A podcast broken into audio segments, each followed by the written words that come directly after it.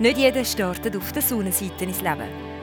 Andi Imhof lässt in der Jugend seine Fäuste sprechen, landet in der rechtsextremen und Hooligan-Szene.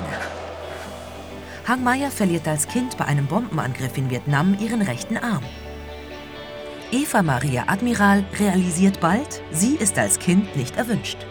Es ist ja für jeden Menschen ganz anders. Ich sage nur, wie es für mich ist. Für mich ist es so, ich hätte es einfach nicht geschafft ohne meinen Glauben. Ich hätte mich einfach umgebracht. Fehlstart ins Leben im Fenster zum Sonntag.